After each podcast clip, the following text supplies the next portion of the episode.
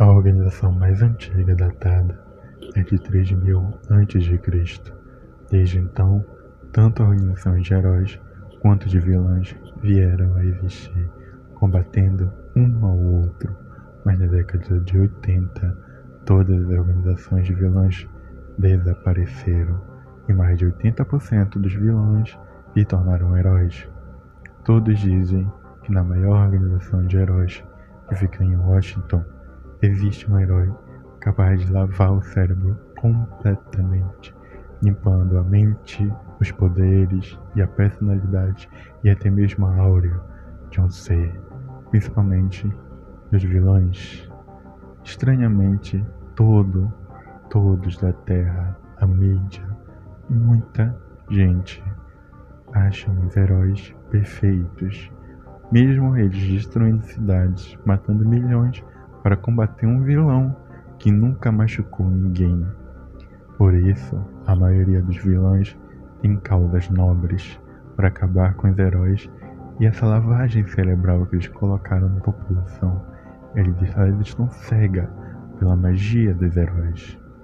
Mas nem todos os vilões são assim. Nem todos os vilões têm causas nobres. A maioria, ou a minoria, estão cansados, estão exaustos, ou são apenas mal pela sua natureza, pela natureza que a sociedade em que eles vivem criaram.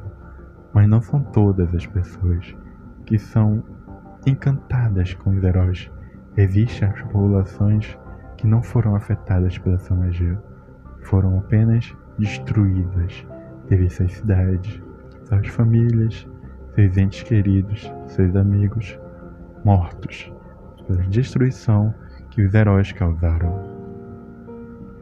Por isso, tenha cuidado quando for atuar, quando for interagir com o herói. Ele não será seu herói, ele será o seu maior inimigo. Apesar de sermos vilões, nossos vilões são os heróis, e vice-versa. Enfim, por hoje é só. Essa é a primeira parte dessa terra sombria, apenas para vocês entenderem como esse mundo cruel funciona. Ninguém está do lado de vocês. Ninguém vai ajudar vocês. Vocês estão sozinhos.